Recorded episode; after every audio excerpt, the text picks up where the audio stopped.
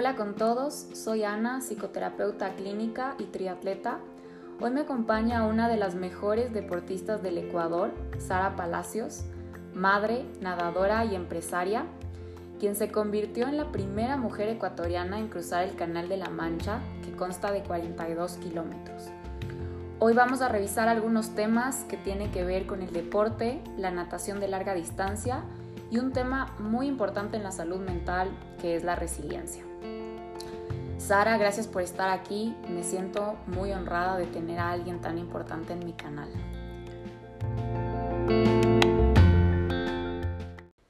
Primero les voy a hablar un poco de quién es Sara. Su día a día transcurre en entrenamientos dentro de la piscina, ser madre de dos y trabajar como directora de carrera de la franquicia de Oceanman en Manta y Galápagos. Algunos de sus logros en la vida adulta son los siguientes y bueno, ya nos contará cómo eran los de niña. La ruta de Lolaya, travesía en la bahía de Lima, Perú, de 24 kilómetros en el 2018, donde obtuvo el primer lugar en general damas élite sin wetsuit la travesía del Canal de la Mancha de 42 kilómetros entre Inglaterra y Francia en julio del 2018.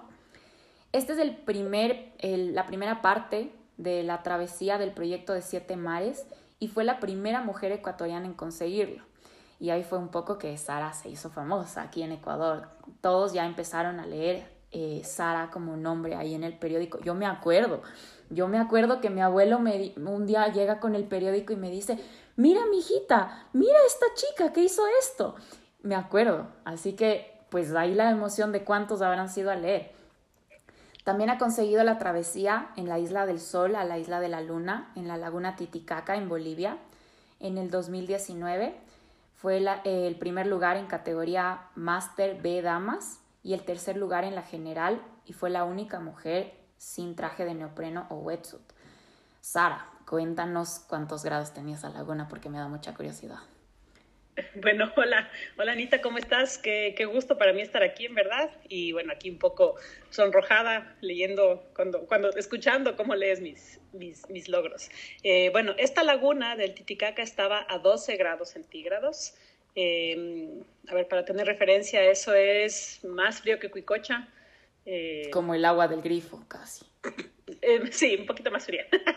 Pero, pero bueno, cuando, uno, cuando uno, uno hace un entrenamiento precisamente para estar listo para esas, esas temperaturas, así que bien. Eso dice, no estoy muy segura si yo lo podría hacer.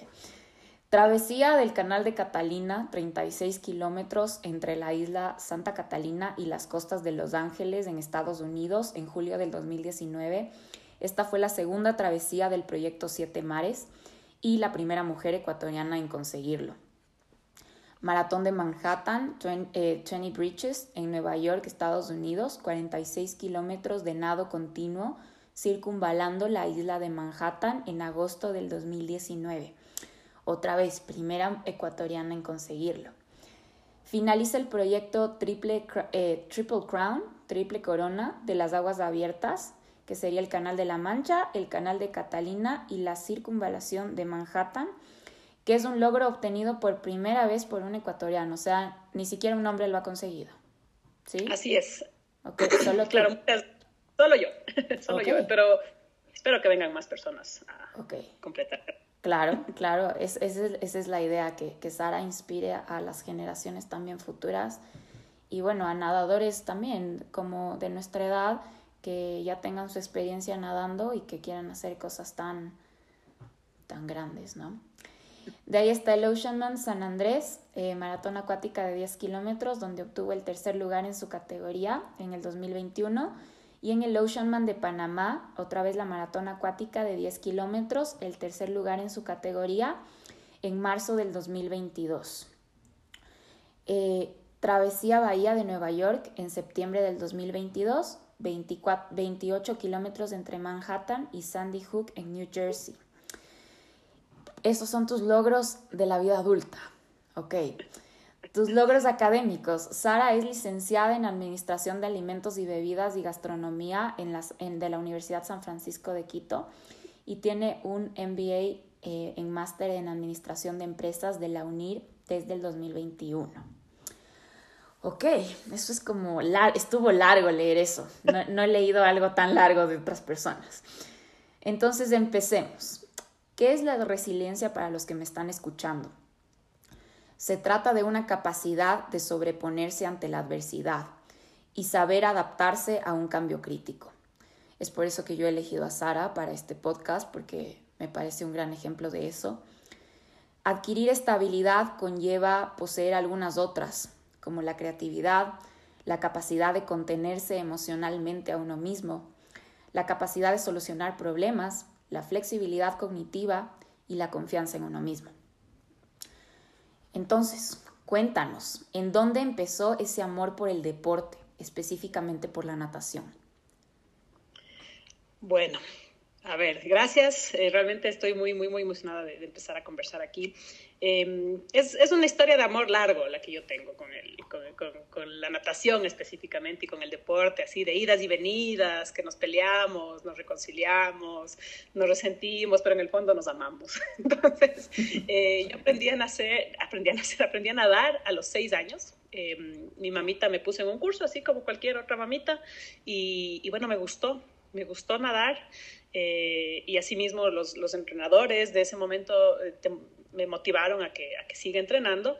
Eh, y bueno, yo desde los, desde los ocho años empecé ya a entrenar en el Club Atán de Natación, que era tan famoso, y a los diez años yo ya competía, ya competía en, en campeonatos infantiles y cosas así, y, y realmente em, no sabré explicarte qué fue exactamente lo que me enamoró de la natación porque ya son demasiados años, pero lo que sí recuerdo es que me encantaba las competencias de natación, sobre todo estos, estos festivales infantiles que te digo, em, son competencias, sí, se da una premiación, pero son más un juego para los niños, en los cuales hay relevos, no sé cómo se lo realice hasta ahora, pero yo me acuerdo que había, uno nadaba con pelotas y, y, y te ponías camisetas y había, era muy divertido era muy divertido, realmente yo no me acuerdo si ganaba o no ganaba, porque precisamente ese no es el punto, sino el punto era ir y, divertirte. Entonces, esto me encantó. Y, bueno, ya luego más grande ya iba a competencias de verdad. y, y claro, en principio no me iba tan mal y me gustó. Me gustó, yo te digo, esta, me enganchó esta emoción de, de prepararte para un objetivo, de, de, tener una competencia y, bueno, ganar es, es, realmente secundario, pero también te da una gran satisfacción. Entonces, eh, me gustó esto mucho y, así empezó este amor em, de, de, de, chiquita. Eh, y realmente fue esta, esta primera etapa para mí de la natación que duró hasta que yo tuve 18 años, fue muy intensa. Eh, yo competía en competencias nacionales, internacionales, estaba en la selección. Entonces era, era un, un constante de mi vida adolescente que yo hasta ahora recuerdo con, con, con, con, mucho, no sé, con mucha emoción realmente. Eh, en su momento también era duro, pero ya te digo, y bueno, también me gustaba esta dinámica de irme todas las tardes a la piscina mm. eh, y tenía siempre esta algo que hacer. no, no, es por criticar, pero eh, para mí las tardes era, o sea, no se acababa mi día con ir al colegio, sino que en la tarde tenía esta segunda etapa y tengo hasta ahora grandes amigos de, de ese entonces y, y, tengo este recuerdo súper lindo de la, de la natación, la verdad. Ok, cuéntame algo que a veces les impresiona a personas que crecimos en otro deporte. A mí, bueno, yo tenía amigas que hacían natación en el colegio. Me acuerdo que una compañera mía eh, de mi bus, de mi buseta, era menor a mí, pero a mí me sorprendía que nadaba dos veces al día. Y eso otros deportistas no lo, no lo entendemos y más bien pensamos que está como de más. Pero bueno, yo ya investigando y sabiendo cómo es, no, no digo que esté de más. Pero cuéntanos cómo, cómo era manejar dos jornadas desde tan pequeña. Uf, a ver, bueno, primero aquí tengo que, tengo que empezar a agradecerles a mis padres porque realmente en esas edades, si es que tu papito no te lleva a la piscina, no tienes cómo irte a las 4 de la mañana a nadar. Em, para mí era parte del juego, verás, para mí era parte del reto eh, irme a entrenar a las 4 de la mañana, eh, hacer dos horas de natación y luego irme al colegio. Y dormirme sobre el pupitre, pero era, era parte de, eh, todo era parte de la preparación, todo era parte del, del objetivo final. eh, no era todos, todos los días. eh, como tú sabes, Anita, tú también entrenas, hay, hay ciclos y hay, Sí. hay etapas, entonces era, era en cierta etapa Ok. en la que uno hacía la jornada. Y te digo una cosa, incluso en el verano, en vacaciones, hacíamos triple jornada. Como no había Wow. colegio, íbamos en la mañana, luego al mediodía y luego en la noche y ya pasábamos en la piscina. Wow. Y eso, ta- eso también conllevaba que entre jornada y jornada ya no te vayas a tu casa, sino te quedes por ahí con tus amigos y vayas a comer y luego estés en la cháchara. Entonces también era chévere eso, ¿me Claro. Porque como uno es joven no tiene otras responsabilidades. Eh, Ok. yo, yo no lo veía como un sacrificio, te digo una cosa de, de verdad. Ya vamos a conversar de esto también, pero eh, el día que yo me cansé de nadar, que fue cuando tenía 18 años, fue cuando yo dejé de nadar. Porque yo, dice, yo decía, yo le tengo tanto amor a este deporte, le tengo tanto respeto, que no le puedo tratar el mal. Ujú, Entonces, si yo ya no le voy a dar el tiempo que se necesita, el tiempo que se merece, ya no puedo. Y fue, realmente es el, es el motivo por el cual yo dejé de entrenar en, en su momento, porque me cansé, me cansé y ya no estaba dispuesta a darle todo ese tiempo. Pero ya te digo, a mí no, obvio me cansaba, obvio había días buenos y malos, pero, pero realmente era parte de la planificación que yo me la tomaba muy, Claro, y, y la verdad te lo voy a reconocer. Esto es una decisión que, que es muy difícil para personas. eh, dejar algo que amas cuando ya no te hace bien. Digamos, no sé, mentalmente con ese odio de ya cogerle odio, fastidio a algo, mejor ponerlo en pausa un segundo, hacer otras cosas, porque la vida tiene otras cosas. Y eso también es salud mental. Hay mucha gente, eh, bueno, tú habrás po- podido tener tus razones si quieres, ya nos dices después, pero sí hay mucha gente que no deja, no deja, inclusive lesionado, lastimado, mal recuperado, sigue ahí, sigue ahí y ya lo odia y por ejemplo eh, quieren hacer una maratón o quieren hacer otro Ironman, pero ya lo odian. Entonces, de alguna manera, siempre es bueno tener esa flexibilidad cognitiva, como yo decía antes, porque esa es una eh, característica de ser resiliente también, de decir, bueno, hasta aquí, eh, ya por último, como que prefiero hacer otras cosas, tal vez tú quisiste tener tu juventud ahí como, como todos en la universidad, pero, pero al menos considerar la opción, ¿ya? Eh, te hago otra pregunta. ¿Cómo fue tu experiencia de niña en la natación? Eh, quisiera saber si es que tú eras una niña de las llamadas así talentosas, eh, cómo te iba, cómo eran tus logros, o, o eras una niña promedio, ¿cómo, cómo era? Cuéntame. A ver, es una pregunta ahí medio trampa, porque yo creo que mm, la respuesta sería más o menos. Sí, sí era talentosa, yo creo que en principio eso fue también lo que a mí me motivó eh, y también lo que los entrenadores vieron en mí para yo continuar nadando. Porque cuando era bien, bien chiquita, me acuerdo que también me gustaba la gimnasia olímpica. Y qué bueno que no me dediqué a eso, porque no, me hubiera dado. Eh, pero claro, en la gimnasia olímpica no, no, no era por ahí. Entonces, en la natación eh, inmediatamente me fue bien. O sea, incluso en estos festivales yo me iba bien. Entonces, te puedo decir que sí tenía este, este talento un poco, pero no era tampoco la, la, la, la mejor, así, la, estrellita. O sea, sí tienes que tener el talento, hay que trabajarlo. Eh, ahora, en todo mi historial eh, juvenil de, de competencias, tuve bastantes buenos logros, sobre todo a manera local, o sea, en Quito, en Pichincha. Eh, casi siempre ganaba, pero hasta ahí, o sea, a nivel ya nacional me tenía que conformar con los segundos o terceros puestos. Entonces sí, era, era buena, por así decirlo, pero no era excelente, no era la mejor, igual hay que trabajar. Eh, y bueno, también así te pones a ver en retrospectiva tantas cosas que se pudieron haber hecho distinto, pero ya te digo, creo que sí había algo de talento, no, no todo. Ok.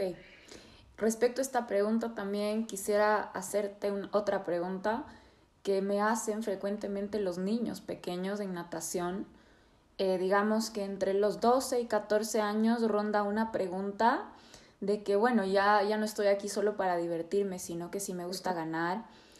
Eh, y tienen, digamos así, como fichados a estos niños talentosos y hay una creencia general que es imposible de ganarles.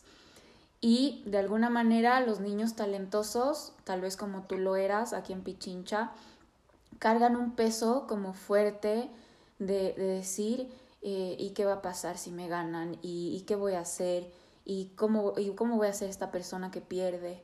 ¿Me podrías hablar un poco de eso, digamos, de, de estos niños que se llaman talentosos, donde yo creo que tú entrarías? Ya usted es humilde ahí, pues me dice que no mucho, pero para que esté segunda, tercera a nivel nacional me parece bastante bueno. Y otros niños más promedio, que son los que tienen que trabajar tal vez más duro para alcanzar a los talentosos. Y te hago una pregunta que hay en psicología del deporte. ¿El talento se acaba si es que te alcanzan?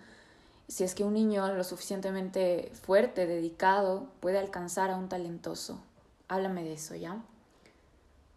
A ver, bueno, yo no soy psicóloga deportiva ni psicóloga clínica, pero, pero mi, mi opinión, mi experiencia es que lo que tú acabas de decir es que él es muy bueno o es que ella es la mejor. Creo que eso puede ser una trampa, tanto para, el, para, el, para la persona talentosa como para el resto, para la competencia, porque como yo te decía, sí, uno puede tener cierta predisposición, uno puede tener cierta habilidad, eh, cierto don, pero hay que trabajarlo, porque incluso el más talentoso no es que ya, yo soy talentoso, para mí, a mí me, yo nací para la natación y no voy a entrenar.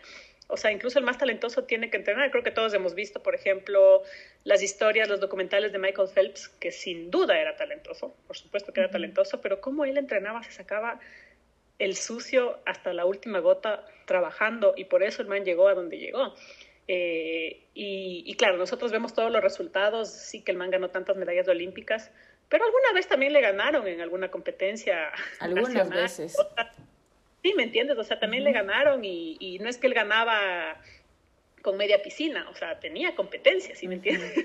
y, y, eventualmente le llegaron a ganar. Entonces yo te digo, eh, el tema este del talento, imagínate, Richard Carapaz también, qué talento tiene ese chico, ¿sí me entiendes? Pero, pero él entrena, él entrena. Eh, ahora, yo creo que el talento te sirve, como te decía desde un principio, hasta cierto punto o sea, en, el principio en el cual estás ahí buscando el diamante en bruto y le encuentras, pero tienes que trabajarlo.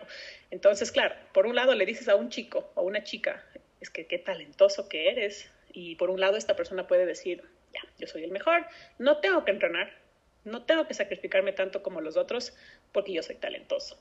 Entonces, ya te digo, yo creo que puede ser una trampa. Y, y sí lo vi yo alguna vez en, en, mi juventud. Ha habido un montón de casos del, del chico talentoso que es talentoso hasta los 14 años, como tú acabas de decir, porque... Hasta que el resto lo alcanza.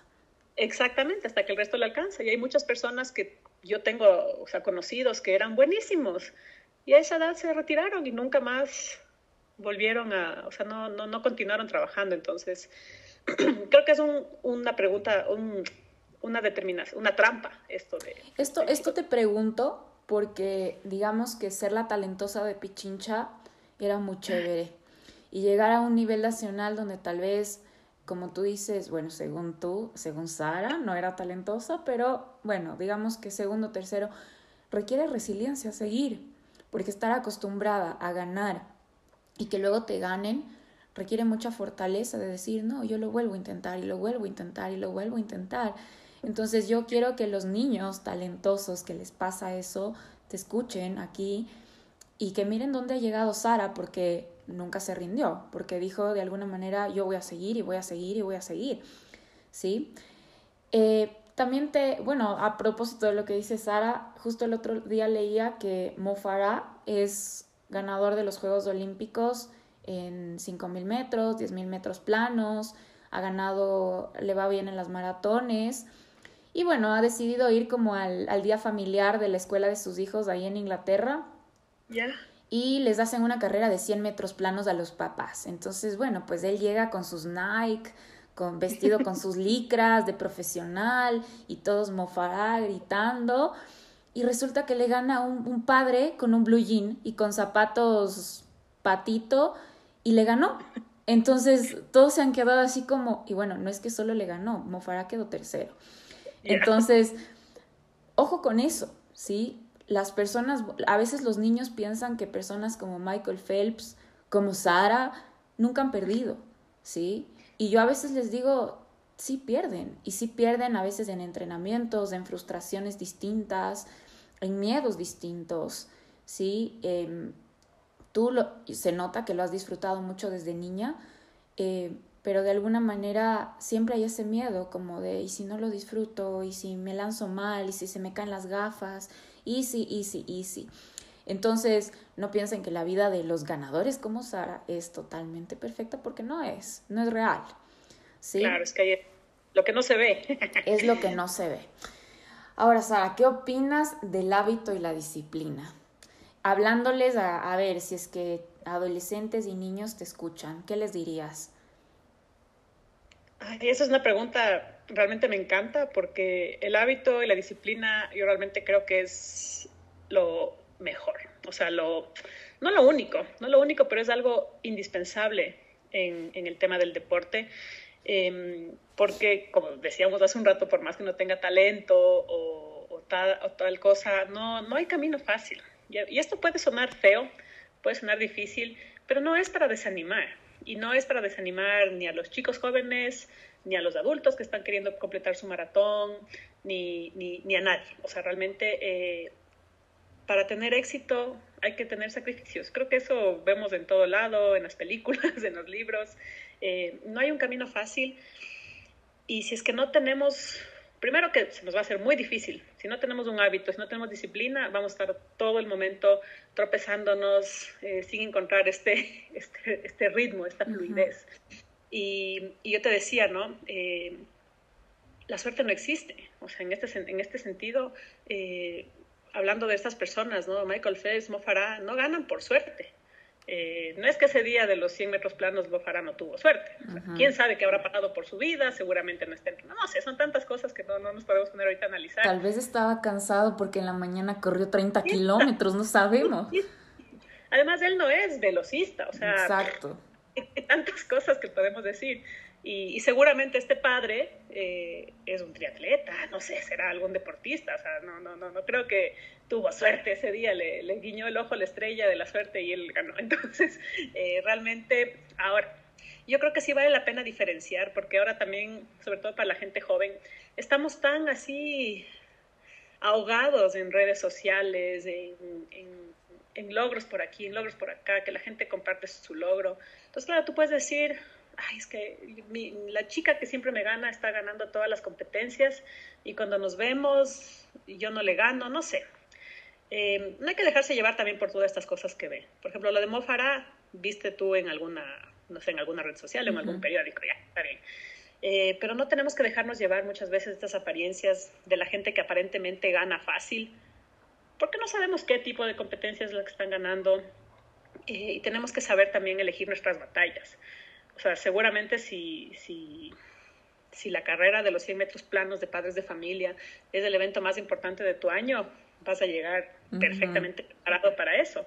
Eh, pero si es una competencia de paso ahí, entonces también hay que saber que no vamos a ganar siempre, eh, no vamos a ganar todo, algunas carreras ni siquiera vamos a terminar, y, yo creo que eso es parte del hábito, de, la programación que uno tiene que hacerse. Eh, y también hay que ser responsable, porque yo te comentaba otra vez que conversábamos que hay, que muchas personas que, que dicen, ay, sí, me voy a correr mi primera maratón, o mi segunda o mi quinta maratón, sin entrenar, no he descansado, no he comido bien, pero vamos, a ver qué pasa. Entonces, yo creo que eso también puede sonar muy irresponsable, eh, sobre todo para las personas jóvenes. Uno no puede irse a, a una competencia seria sin estar preparado, porque es irresponsable con tu cuerpo, es irresponsable con, con tus resultados. Eh, y, y, también es, es, es, irresponsable con la gente que te ve como, como a una, un ejemplo, ¿no? Sí, sí, exacto. Entonces, por ejemplo, ya, si me voy a dar una vuelta a la Carolina y, no, y estoy mal, bueno, ya me voy y me doy la vuelta a la Carolina, quién sabe qué pase, ya. Uh -huh. Pero si es una maratón. O un Ironman. O un Ironman. Aquí vamos a hacer un paréntesis y hablar del triatleta irresponsable, pero siga por favor, Sara. Sí, sí, sí, te digo porque, bueno, yo a veces sí estoy viendo en redes sociales, eh, me llama la atención, te digo la verdad, me llama la atención ver que en cada fin de semana, cada fin de semana hay carrera de lo que quieras, escoge. y, muchas veces hay, hay gente que, que, ya tienen su influencia, que ya tienen ahí su, su, posición. Y te digo la plena, siempre veo que dicen, bueno, sin entrenar, pero voy. Aunque no me he recuperado de mi lesión, pero voy. Aunque estuve enferma, pero voy. Entonces yo digo, pero no vayas. Ajá. y, y, eso dio tres hace tres días positivo COVID, pero igual voy. Sí. Exactamente. Eh, entonces, eso sí te, lo, sí te lo quiero preguntar, porque de alguna manera yo lo he hablado esto con deportistas como tú, experimentados, que han tenido una vida de deporte. Em, y esta gente nueva, que de alguna manera, bueno, a veces es mal guiada, yo creo, si lo voy a decir, y apoyada en estas cosas, em, que no lo haga, o sea, que no lo vale. o sea, una competencia no, no vale el bienestar de tu cuerpo. Yo no sé si la gente a veces se pone a pensar que el cuerpo que usted tiene es el con el que se va a ir el resto de su vida. O sea, es como que le den un carro y ese carro le tiene que durar el resto de su vida. Usted lo cuidaría, pero lo lavaría todos los días, no dejaría que nadie le toque, le pondría aceite, le pondría... Ya. Pero cuando se trata del cuerpo de uno, yo no sé la gente que piensa que si que le van a dar otro cuerpo algún día, no lo sé. Pero es justo lo que tú dices. Entonces, esto también es resiliencia, porque es resiliencia mental, de coger y decir, a ver, me voy a esperar un rato, voy a esperar, voy a ser disciplinado en otros aspectos. Bueno, no puedo ir a entrenar a la piscina dos horas al día, pero puedo comer bien, puedo estar bien conmigo misma, puedo estar bien con mis relaciones personales. Eso también es ser resiliente. ¿Sí? Así que gracias, Sara, por eso. Eh, otra pregunta que te quiero hacer es, ¿por qué decidiste la ultradistancia? Me llama la atención. estas, estas personas que, que deciden la ultradistancia. Bueno, realmente es ultra, ¿no? Ya, más allá de. más allá de eh, todo. Bueno, aquí voy, voy a tomarme, voy a tomarme la libertad de, hacer un, pequeño paréntesis. Eh, cuando yo dejé de, de, competir profesionalmente, digamos, a mis 18 años, eh, tuve una época en la cual, bueno, primero no, no hice ningún deporte eh, por un tiempo, pero luego dije, no, me hace falta hacer deporte, cualquier deporte. Yo pensaba que la natación era ya ni siquiera una página distinta, sino un libro cerrado y botado, arrumado. Ahí, entonces dije, no, ya la natación ya no es para mí, aunque yo nunca he dejado de nadar, para, para entrenar un poquito, así para divertirse, pero me puse a hacer otros deportes también. Eh, me dediqué a subir montañas, por ejemplo, subí muchas montañas, eh, hacía bicicleta, incluso me atreví a hacer un día un triatlón, me fue muy mal, entonces dije, no, esto no va, por ahí no va. Y bueno, pasaron como 10 años entre que yo hacía otros deportes y, haciendo un enlace con lo que hablábamos al principio, me iba muy mal en las montañas, yo pasaba mal, eh, no, no me daba, eh, incluso para terminar esto me dio una vez un edema de pulmón, que fue ya el, como que realmente el, llamado que te dice, ya, basta, esto no es para ti. Y, y, bueno, ya, habían pasado unos 10 años, yo decía, pero ¿y ahora qué voy a hacer? Yo extraño esta adrenalina, extraño esta sensación, esta satisfacción que me daba la natación, quiero volver a sentir eso. Y claro, neciamente, en lugar de volver a nadar, buscaba estas sensaciones, esta satisfacción que me había dado la natación en otros deportes y no los encontré. Entonces, finalmente, como te digo, me dio esto del edema, eh, estaba ya realmente sin, sin saber qué hacer. Dije, bueno, voy a nadar, que es ya lo único que sé hacer. Y me puse a nadar, en un principio por, por hacer algo de ejercicio. Y bueno, yo creo que ahí también se juntaron varias cosas, como que me encontré con amigos de la infancia que también estaban en esto de volver a nadar. Eh, me fui un par de campeonatos máster que son estas competencias para mayores, para mayores. Donde Sara me está tratando de convencer de que participe. Sí, vamos ahí, vamos ahí, vas a ver. No sé. Entonces imagínate, estas competencias de máster en principio son para 25 y mayores. Claro, 25 somos, son gente muy joven todavía, pero cuando ya vas al campeonato máster, yo me fui a un sudamericano de máster en Chile, donde había gente hasta de 80, 85 años nadando, y tú dices, wow, o sea, yo a mis, en ese entonces, yo a mis 30 pienso que ya no tengo vida en la natación y aquí hay gente de 70, de 75, de 80 nadando y gozándola. Entonces dije, mmm, ese fue un primer, un primer golpe que yo tuve como que, no estás acabada, ¿por qué piensas que estás acabada? Que era lo que yo pensaba. Entonces dije, bueno, ya, voy a nadar y, y realmente yo siempre he sido muy competitiva, te soy honesta, eh, y no creo que sea algo malo. Creo que ser competitivo es algo, es algo bueno, porque es una competencia sana. Eh, también me siento que soy muy ambiciosa eh, y también no creo que sea nada malo. El problema es ser codicioso, eso sería malo. Exacto. Pero creo que tener ambición es algo bueno y, y, realmente yo quería hacer algo. Digo, bueno, ya, ¿dónde está? Quiero competir, quiero hacer algo, algo grande. Y, y dije, bueno, aquí en Ecuador ya me he cruzado los lagos. Te soy honesta, hace cinco años no había tantas competencias en aguas abiertas como hay ahora, por suerte. No había el Oceanman, ni había otras y dije, bueno, ¿qué voy a hacer? Quiero, quiero hacer algo grande, quiero hacer algo más que grande para demostrar nada, algo que a mí me desafíe, algo que a mí me mueva el piso, así, algo que me, que me, que me bote. Y empecé a pensar en el Canal de la Mancha, realmente. Dije, uh, el Canal de la Mancha, pero al principio empecé a pensar con, con miedo en el Canal de la Mancha, como que dices, no, no, no, no, no, eso es mucho, eso es mucho. Y luego dices, bueno, pero tal vez sí. y, y ahí me acolitó mucho el tema de mi familia. Eh, mi familia para mí ha sido un pilar realmente en, mi vida deportiva, que me dijeron, dale, ¿por qué no? A ver, averigua, averigua cómo es, vamos, vamos por partes, estamos viendo qué, qué pasa. Y bueno, fue curioso porque también en, en, este primer momento yo me encontré con el Diego, que es ahora mi esposo. Uh -huh. Y en ese entonces, recién de panas, o sea, ni siquiera con malas intenciones, conversando, yo le digo, oye, no, es que tengo esta intención de volver a nadar y no sé, tal vez, quién sabe, irme al Canal de la Mancha. Y este man, loco, así, que era un amigo, sin, sin, saber nada, me dice, pero dale, a ver, ¿cómo es eso? Nadando, ya dale, yo te colito. Y, y fue chistoso porque el, el, Diego, en este primera instancia de amigos, luego ya, bueno, nos enamoramos y él estuvo siempre en el proceso de, del Canal de la Mancha. Y, claro, si me hubieran dicho, no, pero estás loca, no seas tan ambiciosa, yo tal vez hubiera seguido buscando otras cosas. Pero como tuve este apoyo, empecé a buscar, empecé a informarme y bueno, finalmente crucé el Canal de la Mancha y, y, dije, wow, esto es algo nuevísimo para mí, ultra distancia. Eh, realmente yo no soy una mujer eh, nadadora tan rápida, nunca he sido rápida, ni siquiera para, para correr, pero sí soy resistente. O sea, una cosa, por ejemplo, cuando yo salía a las montañas, una cosa que yo sí podía hacer era caminar largo, largo, largo, largo, cargando. Eh, ahora, si me decían anda rápido, era un problema, pero tengo esta resistencia, ¿no? Esta resistencia física.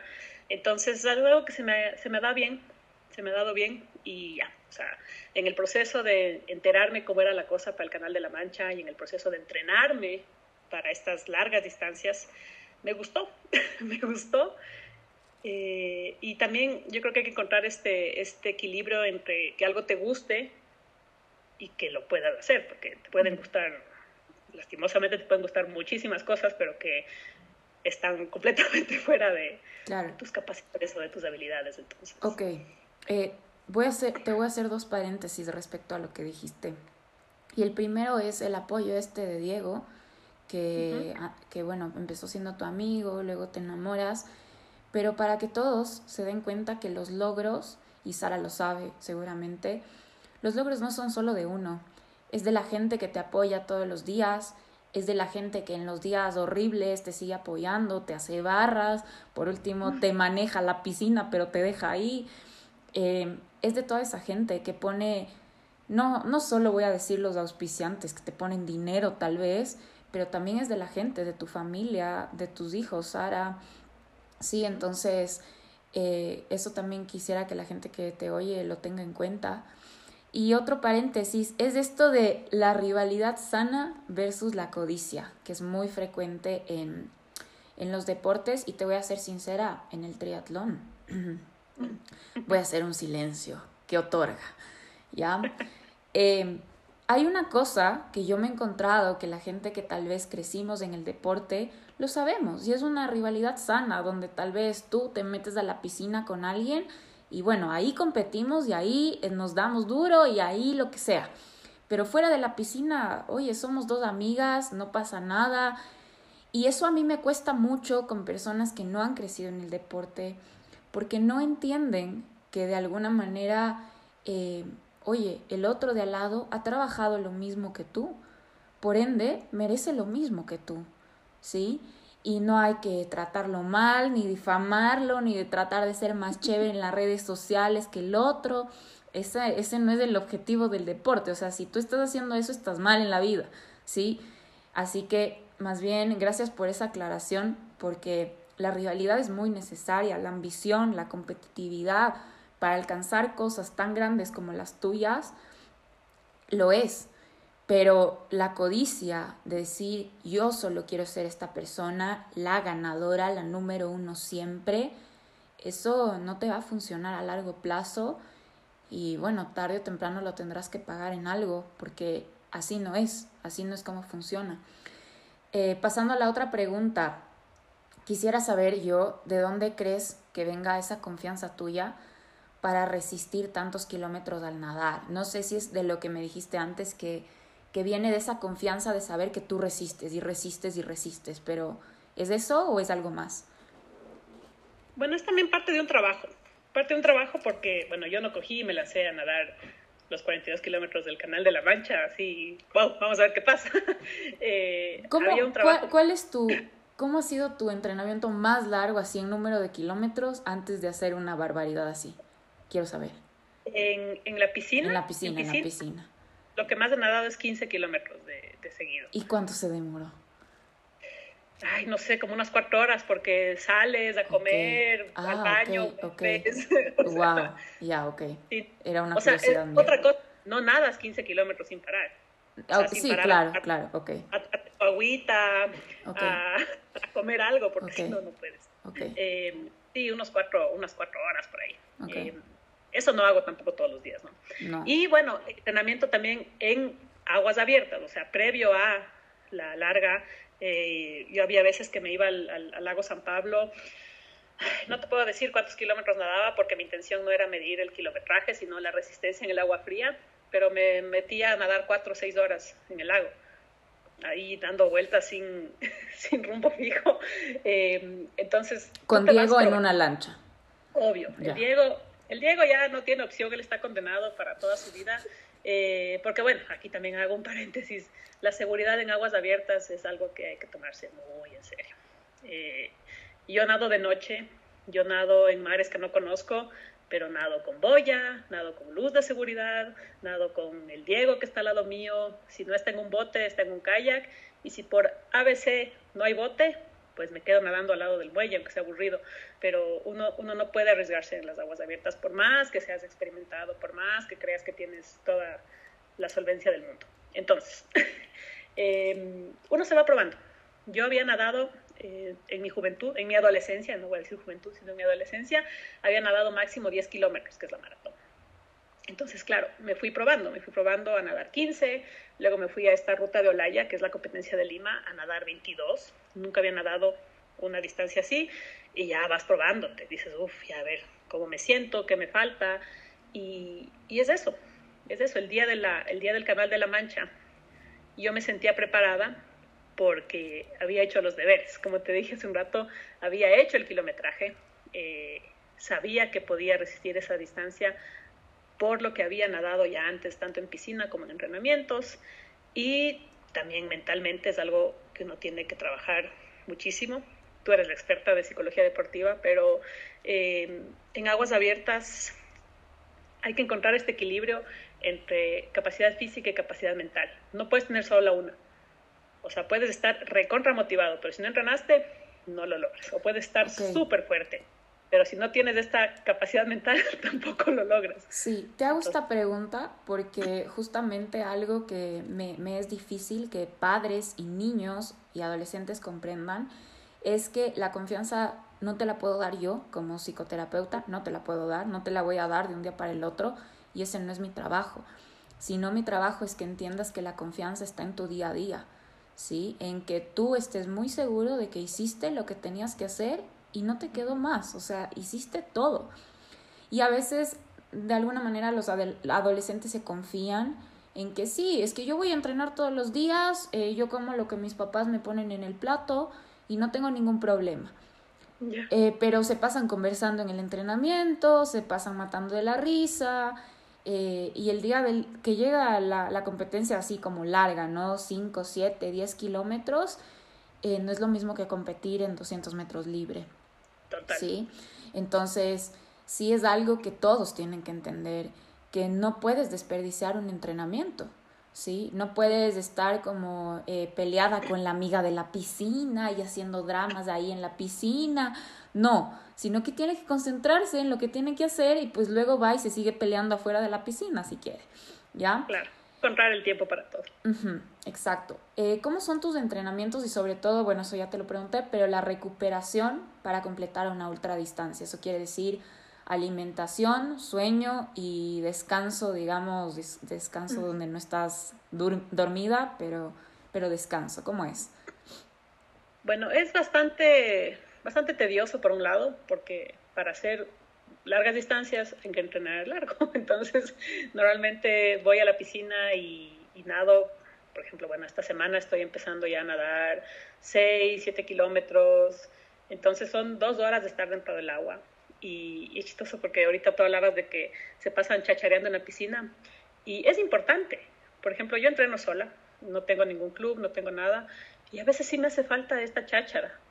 Y me ha pasado a veces que termino conversando con la señora que está al lado, que, nada que ver, porque necesitas también este espacio de, de, de, distensarte, de, conversar de, cosas. Entonces ya tengo ahí mis, mis amigas señoras en, en, la piscina que un ratito les pregunto, ¿cómo están? ¿Cómo han pasado? Ya, listo. Eh, y bueno, a veces también me encuentro con otros nadadores o con algunos triatletas y, es chévere intercambiar unas palabras porque somos humanos, no somos robots. Entonces, bueno, entrenar largo, entrenar bastante distancia, eh, hacer fortalecimiento muscular también, que a veces es feo, pero hay que hacer pesas, hay que hacer gimnasio. Comer, yo llevo comida a la piscina, eh, a veces, como te decía, salgo a la mitad del agua, me como un platanito, me como un gel y sigo nadando porque esa es la dinámica de lo que voy a hacer en los días del evento también. Y el descanso. El descanso, por ejemplo, cuando yo, mi bebé estaba recién nacido, el Horacio que tiene dos años, era terrible porque yo no dormía bien. Entonces, imagínate pasar una noche de despertarse cada dos horas, de no dormir, de estar paseando, y al día siguiente vamos a nadar 5.000 metros, no, no quieres saber nada. Entonces, eh, es algo importante también encontrar el, descanso, eh, hacer siestas, por ejemplo, cuando yo entrenaba para el Canal de la Mancha, eh, en las épocas más fuertes, llegaba a la casa de tarde y me quedaba desmayada, porque no puedo decir que eso era dormir, o sea, me quedaba completamente desmayada y, y claro, el, por suerte mi hija Manuela ya estaba más grande, el Diego me dejaba nomás que descanse, y, claro, decía, ¿estás cansada? Y digo, sí, estoy cansada, tengo que descansar. Em, y ya te digo, hay que encontrar el tiempo para todo. O sea, nadar, sí, pero uno nada, no sé, en mi caso nadas dos, tres horas, pues el día tiene 24 horas. Entonces, ¿qué estás haciendo el resto de esas horas? Descansar las horas que son necesarias, comer, ni mucho ni poco, sino por eso también uno tiene que llenarse de, de ayuda a veces también, de tener el deportólogo, el nutricionista, el psicólogo, eh, porque son cosas que uno no sabe cómo hacer. O sea, yo no sé, no sabía al menos cómo nutrirme adecuadamente. Ya, por favor, una ayuda y cosas así. Y de alguna manera dar la misma importancia a las cosas, porque hay mucha gente que le da mucha importancia al entrenamiento y no le da ninguna importancia a la alimentación o al sueño. Entonces, por ahí los que me escuchan, si quieren tener una vida deportiva larga como la de Sara, pues haga las cosas bien. ¿Ya? Eh, quiero, quiero que me cuentes cómo fue cruzar el canal de la Mancha, desde la logística hasta lo que tienes que hacer tú dentro del mar. ¿Cómo, cómo es? O sea, emocionalmente quisiera saber, no, no tanto así como, como materialmente, no, emocionalmente cómo es. Bueno, realmente para mí el Canal de la Mancha, pese a que he tenido, he tenido más experiencias en las aguas abiertas, eh, para mí eso fue la piedra angular, realmente el, el, el Canal de la Mancha desde, desde antes, desde mucho antes, porque ya en la planificación me empecé a dar cuenta de, de muchas cosas que no tenía idea de cómo hacer. Por ejemplo, algo tan simple como cómo se come en el agua, no tengo idea. y ni siquiera ni el Diego ni yo sabíamos. Y fue chistoso porque la primera competencia que nos fuimos, que fue esta de Olaya, o sea, nos fue súper bien, terminamos la carrera, pero fue un relajo. El Diego no sabía qué hacer dentro del bote, yo no sabía bien cómo, cómo hacer la dinámica de, que nos pasen la comida. Eh, y, esas cosas son súper emocionantes de aprender. Entonces, realmente eh, hay cosas que uno no puede irse sin saber. O sea, no puedes irte al evento del año, no puedes irte al evento de tu vida sin saber cómo funciona todo. Y nosotros tuvimos muchas oportunidades de, practicar, pero ya estando ahí, no sé, tú, tú eres deportista también y sabes lo que se siente, pero los, los minutos previos a, en mi caso, a lanzarte al agua, eh, sabiendo todo el trabajo que has hecho, más de un año de preparación, preparación logística, preparación física, preparación mental, meterte al agua es demasiada emoción.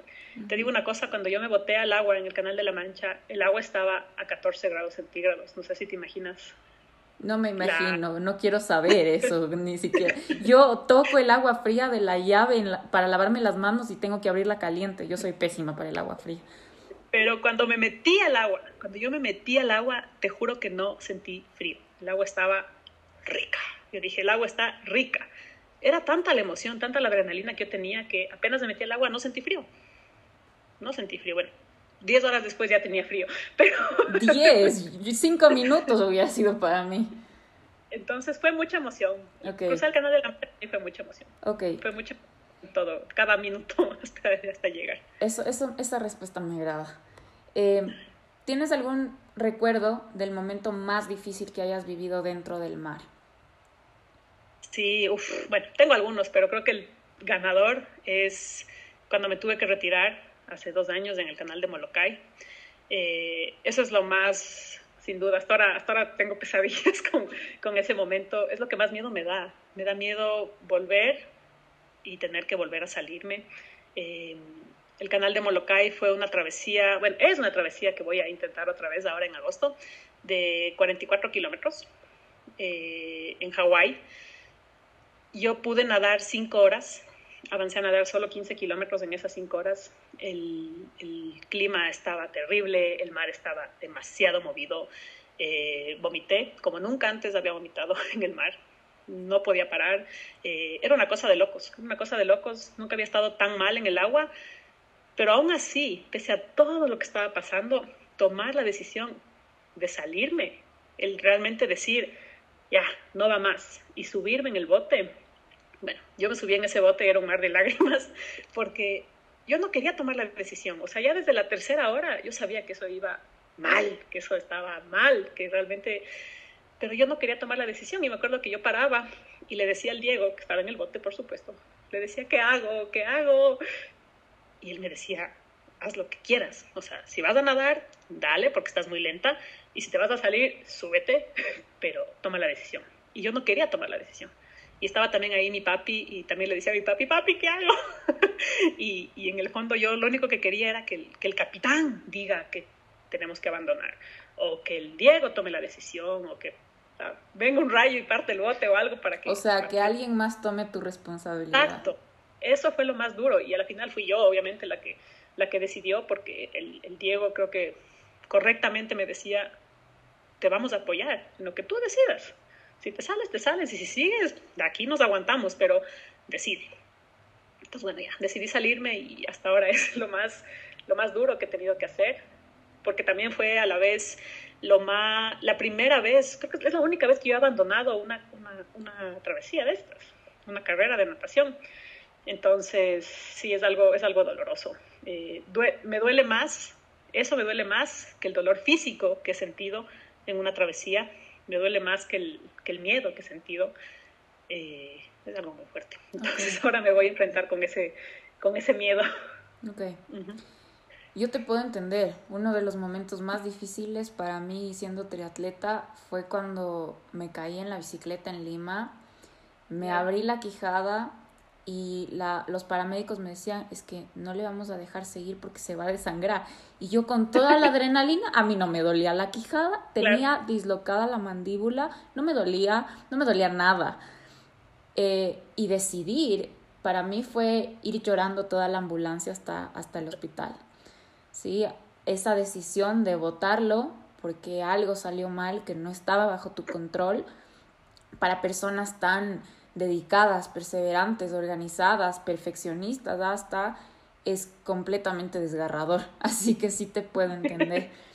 Eh, otra pregunta es, ¿qué significa resistir en, el, en mar adentro para ti? ¿Qué es eso? Ay, es ponerte a prueba, realmente es ponerte a prueba porque yo creo que impajaritablemente en algún punto dices, ¿por qué estoy aquí? ¿Por qué estoy aquí en este, en este frío, en esta soledad, en esta oscuridad? Y, realmente el, cerebro, tú sabes, el cerebro es, es una herramienta poderosa, pero también te la juega sucio a veces, ¿no? Y, y te dice, pero si podrías estar en la cama, durmiendo, viendo Netflix, y estás aquí. Entonces eh, hay, hay, hay, que luchar contra estos sentimientos, y te digo luchar porque es una lucha.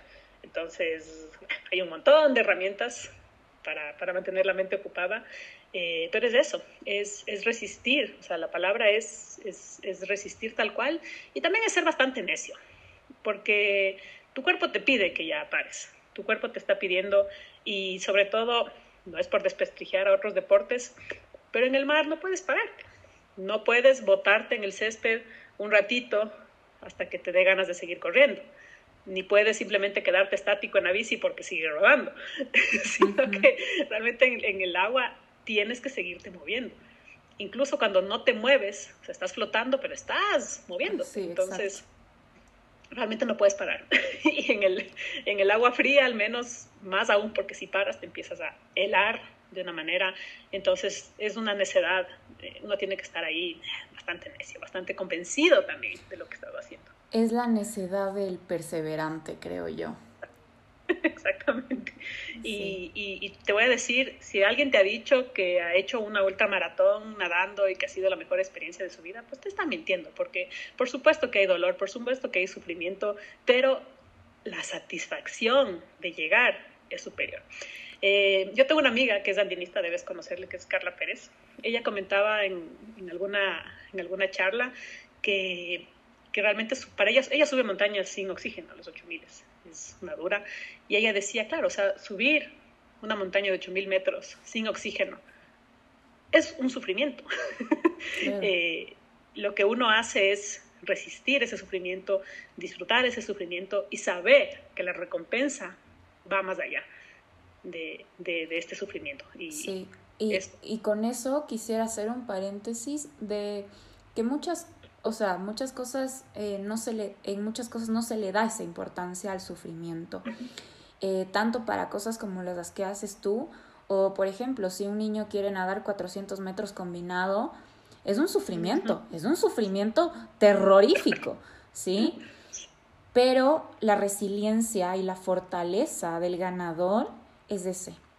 Es decir, es ver más allá, es ver más allá de mi sufrimiento momentáneo que va a terminar. O sea, la prueba de 400 metros combinado tiene un límite de tiempo, su ultramaratón tiene un límite de tiempo, no va a durar para siempre, pero la recompensa que tengo después es mucho más grande que mis excusas, que mi miedo, que mi cansancio.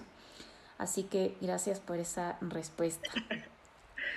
Otra pregunta que te tengo es algo que trabajamos en psicología deportiva, que es cuál es tu ancla mental en momentos difíciles. El ancla mental es una herramienta en psicología del deporte, es algo que nos sostiene a la realidad, algo que queremos conseguir, nuestros sueños, metas, a veces nuestro apoyo. Em, ¿En ti cuál es? Ay, sabes que estuve pensando en esto, es difícil porque em, creo que soy yo misma, porque creo que soy yo misma superándome. Em, realmente como, como hablábamos hace rato, ¿no? Hay, hay tantas cosas, lo que no se ve, hay cosas que uno no ve. Y realmente yo en, en, mi vida, vamos a concentrarnos en el deporte, porque la vida personal es, también es otra novela, pero en mi vida deportiva eh, sí he tenido bastantes momentos en los cuales no me creía capaz, en los cuales me he tenido que conformar con simplemente no lograr lo que quería lograr. Y, desde que empecé con mi proyecto de, aguas abiertas, con este proyecto de los siete mares, pese a que he tenido otras piezas, realmente me he ido probando a mí misma que sí puedo hacerlo. Entonces, mientras yo voy nadando, que, tengo bastantes eh, estas trampas mentales que te pone en la cabeza. Eh, yo creo que la, mi ancla es esa, soy, me ancla a mí misma lográndolo, eh, a mí misma demostrándome que, que, soy capaz. Creo que esa es mi respuesta. Me ha gustado tu respuesta. Ok. cuando ya vas a terminar esas ultradistancias, ¿qué sientes al ver la orilla? Ay, qué bestia, es una, una, sensación inexplicable, porque, bueno, primero hay dos momentos. Hay el momento en el cual ves la orilla, y es el primer momento trampa, porque uno ve la orilla y todavía está lejos. Sí, sabes que, sabes que yo cada vez que cruzo el lago San Pablo me decepciono terriblemente de qué tan lejos está esa orilla. Okay. Claro, en el mismo lago San Pablo, ¿verdad? En el lago San Pablo, yo, bueno, yo he cruzado tantas veces que le tengo calculado, pero tú ya ves el muelle y te faltan por lo menos mil metros más. Por lo menos, exacto. Entonces tú dices, ahí está el muelle. Incluso ya ves la gente, estás lejos. Entonces, yo en el lago San Pablo ya no caigo en la trampa, porque, yo sí. porque ya me la conozco. Pero en muchos otros lugares sí. Y por ejemplo, en el, en el mismo canal de la Mancha, esa fue la peor, porque yo vi, ves la orilla, incluso yo llegué a ver las personas de la orilla, pero bueno, donde, donde uno llega en, Francia, es un terreno irregular y no es que tienes una meta de llegada, sino tienes que llegar a tierra. Vos verás dónde llegas. Eh, entonces yo vi la orilla y como te digo, estábamos súper cerca. Ya te voy a enseñar el, el, mapa de la ruta que yo hice. Y luego las corrientes cambiaron. Las corrientes de ahí en el Canal de la Mancha son salvajemente fuertes. Y la corriente cambió y me volvió a sacar. Y luego yo llegué a la orilla, lejísimos de donde había estado la primera vez eh, tres horas después. Entonces, claro, oh, yo vi la oh, orilla. No. yo vi la orilla y dije, ya veo la orilla, ya, debo estar a un San Pablo de distancia. y te juro que hasta me sobré porque dije, voy 10 horas, ya voy a llegar, soy una machine. Y nada, luego la corriente empezó a cambiar y, y fue horrible y el, y el, capitán del bote salió y me dijo, no nades hacia la orilla porque no vas a poder nadar contra corriente. Yeah. Ven nomás, tranquilita, sigue nadando al lado del bote, que está largo. y, y, pasaron tres horas más hasta que, hasta que realmente llegué. Y eso fue súper duro, fue súper duro. Entonces, claro, primer momento, ves la orilla, no te emociones porque no sabes lo que va a pasar, sobre todo en el mar, sobre todo en aguas abiertas. Pero cuando ya ves la orilla de verdad, o sea, cuando ya le ves y dices, ya, ahora sí. Ese es el segundo está. momento, ok. Ese es ya el momento de verdad. Y por ejemplo, en el, en el Canal de la Mancha y en algunas otras travesías, cuando ya vas a llegar, el bote se queda atrás porque el bote no puede, eh, no puede meterse hasta la orilla porque son botes grandes. Entonces, cuando el bote ya se queda, tú dices, sí, porque ya sabes, ahí sí sabes que realmente estás ya a unos 300 metros. Y, ya, o sea, okay. llega un momento en el cual realmente dices, ya sabes que llegaste. O sea, te faltan 300 metros, pero sabes que llegaste.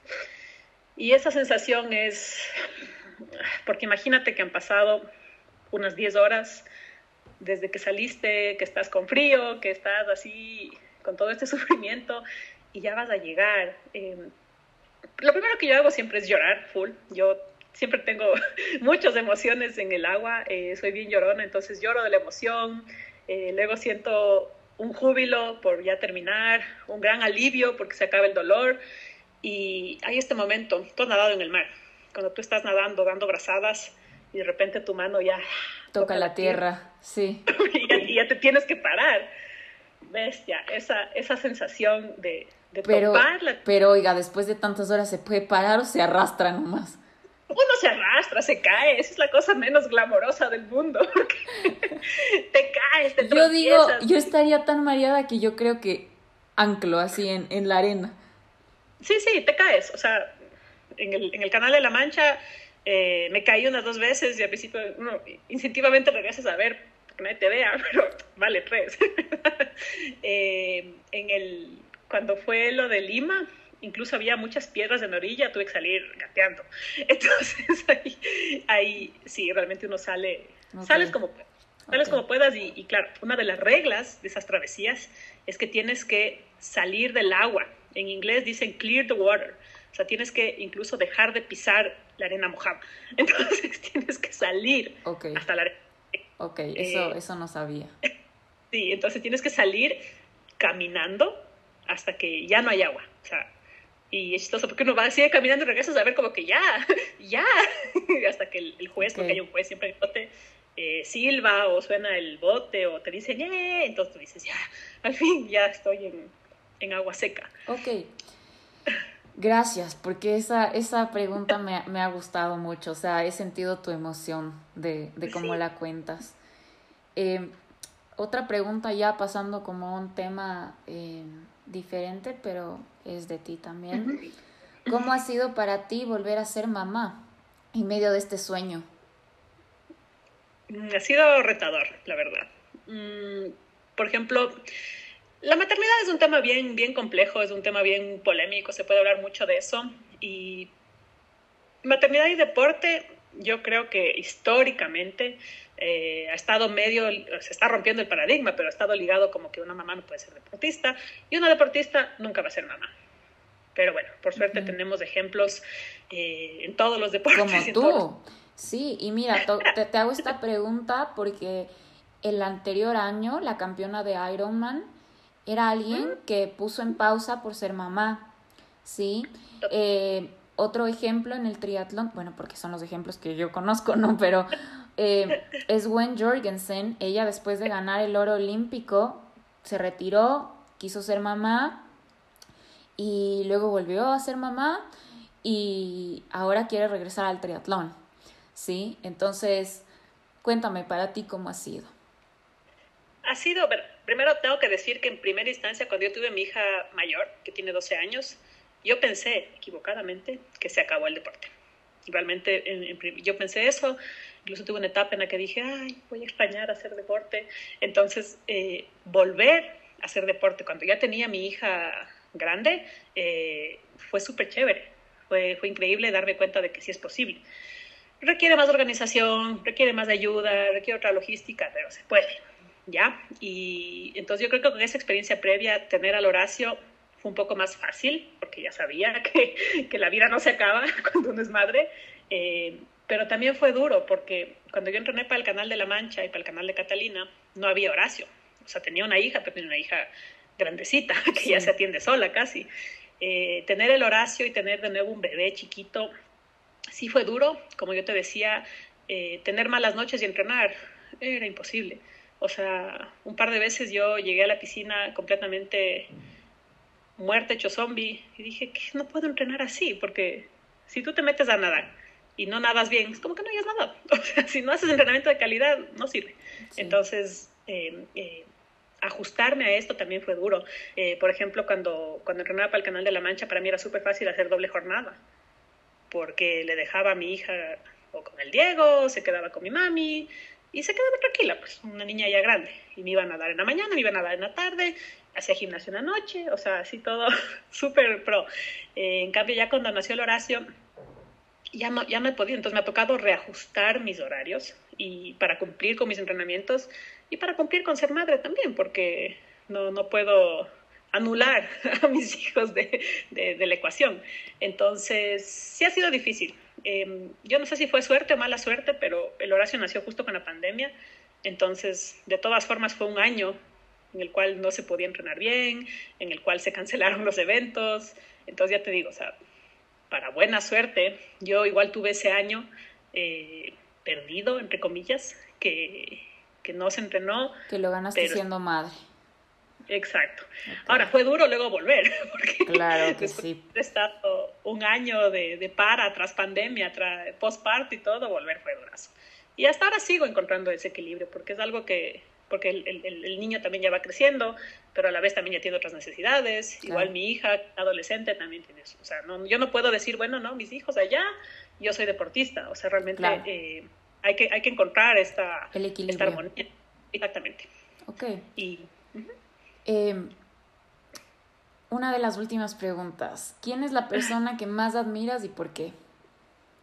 Ay, bestia, esta pregunta me ha estado dando vueltas en la, en la cabeza y, te puedo dar una lista gigantesca de, de mujeres nadadoras de ultra distancia de aguas abiertas que son admirables, porque hay, hay muchas mujeres.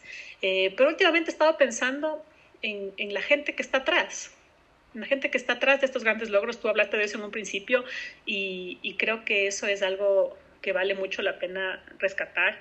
Eh, yo últimamente, estos últimos años, he pensado mucho en mi mamá. Eh, cuando yo era chiquita, ¿quién me llevaba a las madrugadas que hablábamos en un principio? Mi mami. Eh, teníamos competencias, teníamos eventos fines de semana, mis papis de ahí, había eventos sociales y nosotros teníamos que entrenar. Mis papás no sé cómo hacían, pero yo nunca falté a un entrenamiento por falta de logística, ¿sí me entiendes? Eh, y competencias y todo. Em, incluso ahora, para que yo me vaya a mis competencias, para que yo organice el Oceanman, para que yo trabaje, mi mamá está siempre ahí.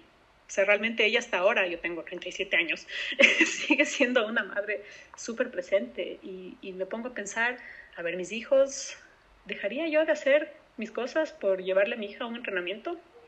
No es el caso, porque a mi hija le gusta más las artes, pero no sé, o sea, espero que si llega a darse esa, esa pregunta, yo pueda estar ahí para mis hijos como han estado mis papás para mí. Entonces, te digo, la verdad me resulta admirable. Eh, mi mamá y así como otras madres, que uno puede decir, bueno, pero ella no ha hecho nada de su vida. Eh, pero no es eso, o sea, se ha dedicado a, a vivir por sus hijos y apoyarles. Y yo te digo, la verdad es algo admirable porque no cualquiera puede hacer eso. No, eh, definitivamente es no. Es mucha gratitud, mucho respeto y, mucha admiración porque yo tengo ahora la edad que, tenía mi mamá cuando yo entrenaba y digo, wow, yo lo haría, no sé si lo haría. Eh, espero que sí, pero, pero no sé. Entonces es, es admirable realmente. Ok. A ver si me puedes contestar así eh, concisamente, ¿por qué decidiste traer el Oceanman al Ecuador? Concisamente porque quería que haya más eventos de calidad en el país. Como ya te digo, hace cinco años no había, no, y es la verdad, nada. había muy pocos, y quisiera pensar que ahora hay varios eventos de calidades distintas, pero hay varios eventos, y quisiera pensar que es gracias a que yo traje el Oceanman en primer lugar, y empecé a buscar estas carreras y, y, era eso, realmente, hacer eventos de calidad. Y en lugar de inventarme una carrera, el Oceanman es la franquicia más grande de aguas abiertas que hay a nivel mundial. Y me puse en contacto con ellos y trajimos y, y ya, ese es el resumen es ese traer un evento de calidad al, Ecuador y, y, que haya cada vez más nadadores. Realmente yo sueño eh, Sueño con que haya más ecuatorianos en la Triple Corona y más ecuatorianos en el Canal de la Mancha y más ecuatorianos nadando aguas abiertas. Eh, yo quisiera que, así como hay full ecuatorianos o full carreras de trail o de triatlón cada fin de semana, que igual haya de natación, que haya mucha gente nadando. Sí, ¿por qué te hago esta pregunta? Porque yo generalmente a los adultos que ya son deportistas, les pido que con tanta vehemencia que hacen las cosas, busquen un propósito para hacer lo que hacen, una razón de ser, ¿sí? Y eso a mí me parece que tu propósito tal vez al comienzo no estuvo muy claro, pero hoy en día es inspirar a los demás, ¿sí? por, miren, si yo lo pude hacer, todo el mundo lo puede hacer, ¿sí? Entonces, eh, yo conozco un par de chicas jóvenes que te admiran mucho, y que dicen, ah, yo quiero ser como Sara, yo ahora ya compito en los 10, luego en otras más. Entonces, sí es algo que tú has movido y no solo por el Oceanman, eso quiero que lo sepas, sino por ser tú, ¿sí? Así que bueno, llegamos a la última pregunta. Para las personas que te escuchan, ¿podrías darles algunos consejos para la natación en aguas abiertas? Si puedes, hay unos dos que tres. O sea, bueno, el primero realmente y el, y el más importante es que lo intenten. Eh, yo conozco muchos nadadores que ya son experimentados de piscina y simplemente les da miedo dar el paso. Y está bien, está bien tener miedo. Y con intentarlo, no les digo vayan, bótense al mar y, y vean qué hacen, sino con intentarlo me refiero a apúntense a una carrera o apúntense a un club, a un grupo y vayan, métanse al mar con seguridad. Con, o sea, realmente no, para hacer propaganda aquí, pero si tú te inscribes a un Oceanman, puedes tener la tranquilidad de que vas a hacer una competencia, vas a hacer el reto en un ambiente súper seguro. Me consta. ese era mi mayor temor en ese día en los cinco kilómetros. Entonces, realmente, o sea, apúntate una carrera eh, y, y bótate. O sea, literal, no, no puedes saber si vas a estar listo hasta que no lo intentas. Entonces, es eso. Realmente, y, ahí creo que están todos los, los consejos, es eh, apúntate con seguridad y, y dale. y bueno, por supuesto, haz los deberes, ¿no? O sea, tienes que, tienes que saber nadar. Antes de meterte a nadar en, en, el, en el, mar, tienes que saber nadar en piscina. Eh, y, de ahí inténtalo. O sea, tienes carreras desde 500 metros hasta los 10. O sea, no, no, es que tienes que botarte de una a los 10 y, y ver si sobrevives, sino eh, puedes empezar de a poquito.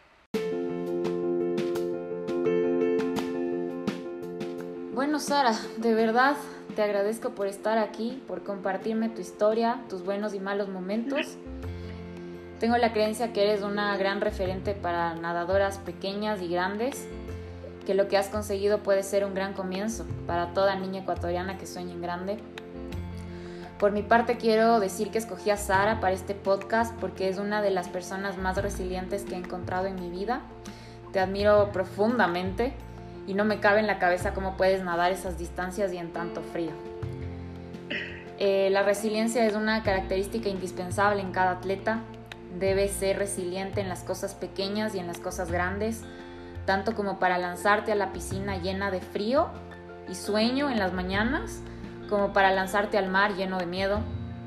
La resiliencia tiene que ver con la adaptación, cuando las cosas salen mal, cuando no obtenemos lo que queremos, cuando tenemos una lesión y debemos alejarnos de lo que tanto amamos, cuando nuestro mundo emocional o relacional no va bien y aún así debes ir a entrenar. Es por esto que los atletas de alto nivel suelen ser personas bastante creativas y muy buenas en resolver problemas. Digamos que sus cerebros están cableados para sacar lo mejor de la peor situación. Agarrarse de donde puedan y obtener lo que quieren. Si crees que la resiliencia no es tu fuerte, no te preocupes, todo se puede mejorar con trabajo y esfuerzo. Y bueno, aquí termina este capítulo. Gracias Sara. Si les gustó, no olviden compartir este episodio y me escuchan en el siguiente. No sé si quieres decir algo más, Sara. Sí, Anita, muchísimas gracias realmente bueno, por tus amables palabras y por haber contado conmigo en este capítulo. Para mí sería un gusto seguir conversando sobre esto y más. Y ya saben, si les gustan las aguas abiertas, pues también síganme en mis redes y nos vemos. Nos vemos en, en el Ocean Man. Nos vemos en el Ocean Man, por supuesto que sí. Gracias, Sara.